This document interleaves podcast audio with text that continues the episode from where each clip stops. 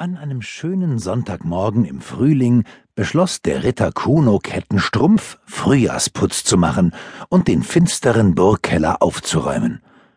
Er trank seinen Morgenkakao aus, seufzte noch einmal tief, dann ging er mit einem Riesenbesen und einer ebenso großen Schaufel die Treppe hinunter. Tief und noch viel tiefer musste Kuno hinabsteigen, vorbei an Küche, Kerkerloch und verstaubten Weinfässern, denn der Burgkeller ist der älteste Teil der Burg Kettenstrumpf.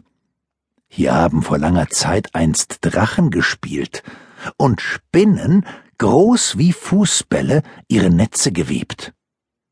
Drachen und Spinnen gibt es dort unten schon lange nicht mehr, dafür aber jede Menge Gerümpel. Immer wenn der Ritter nicht weiß, wo er ein Ding hinstellen soll, dann stellt er es in diesen Keller. Deshalb sieht es dort unten ganz fürchterlich aus. Es liegen alte Matratzen und Kutschenräder herum, rostige Schwerter, zerbrochene Spiegel und kaputte Rüstungen, verstaubte Bilder von Kunos Urgroßvater Kasimir Kettenstrumpf, Truhen mit quietschenden Schlössern und noch vieles mehr.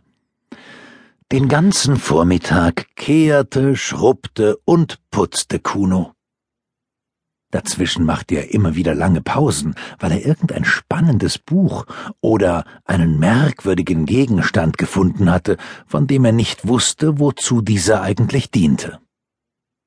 Gerade als Kuno ein paar leere Limonadenflaschen in den Mülleimer werfen wollte, bemerkte er, dass in einer der Flaschen ein vergilbter Zettel steckte. Vorsichtig zog er ihn heraus und traute seinen Augen kaum.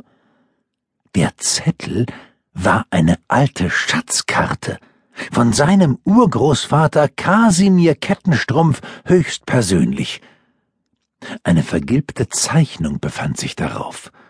Darunter standen ein paar krakelige Buchstaben, die Kuno im Kellerdunkel nur mit viel Mühe entziffern konnte. Sofort schlug sein Herz schneller.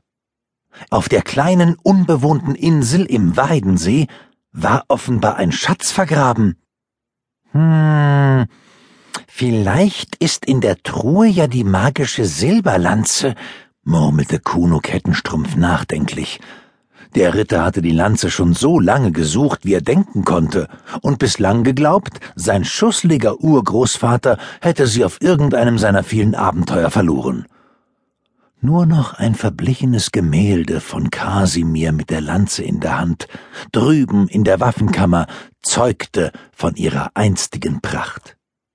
Was aber, wenn der alte Kettenstrumpf die Wunderwaffe auf der Insel versteckt hatte? Da muss ich sofort hin und nachsehen, rief der Ritter. Schnell schwang er sich auf sein Pferd Rosinante und ritt auf der Straße nach Waldheim hin zum Weidensee, wo einer seiner besten Freunde, der Elf Aurin, wohnte. Aurin hatte sich in einer großen Weide direkt am Ufer ein Baumhaus gebaut. Jeden Abend saß er dort und spielte auf seiner Harfe Schlaflieder für alle Tiere, die noch nicht einschlafen konnten. Gerade eben übte er ein besonders schlafmütziges Lied, das so müde machte, dass sogar den Fischen tagsüber die Augen zufielen. He, Aurin, rief Kuno ganz aufgeregt und von dem langen Ritt aus der Puste. Schau mal, was ich gefunden habe. Der Elf war zuerst ein bisschen beleidigt, dass man ihn beim Harfespielen störte, doch dann betrachtete er verwundert die Schatzkarte. Wenn die Silberlanze wirklich dort versteckt ist, dann müssen wir sie sofort holen, bevor der Räuber oder der Zauberer davon Wind bekommen, flüsterte Aurin schließlich. Kuno nickte grimmig. Er wusste, dass seine größten Widersacher nur darauf warteten, sich die Lanze unter den Nagel zu reißen.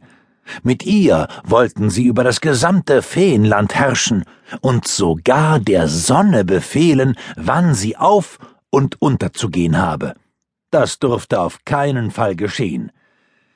Egal, was uns auf der Insel erwartet,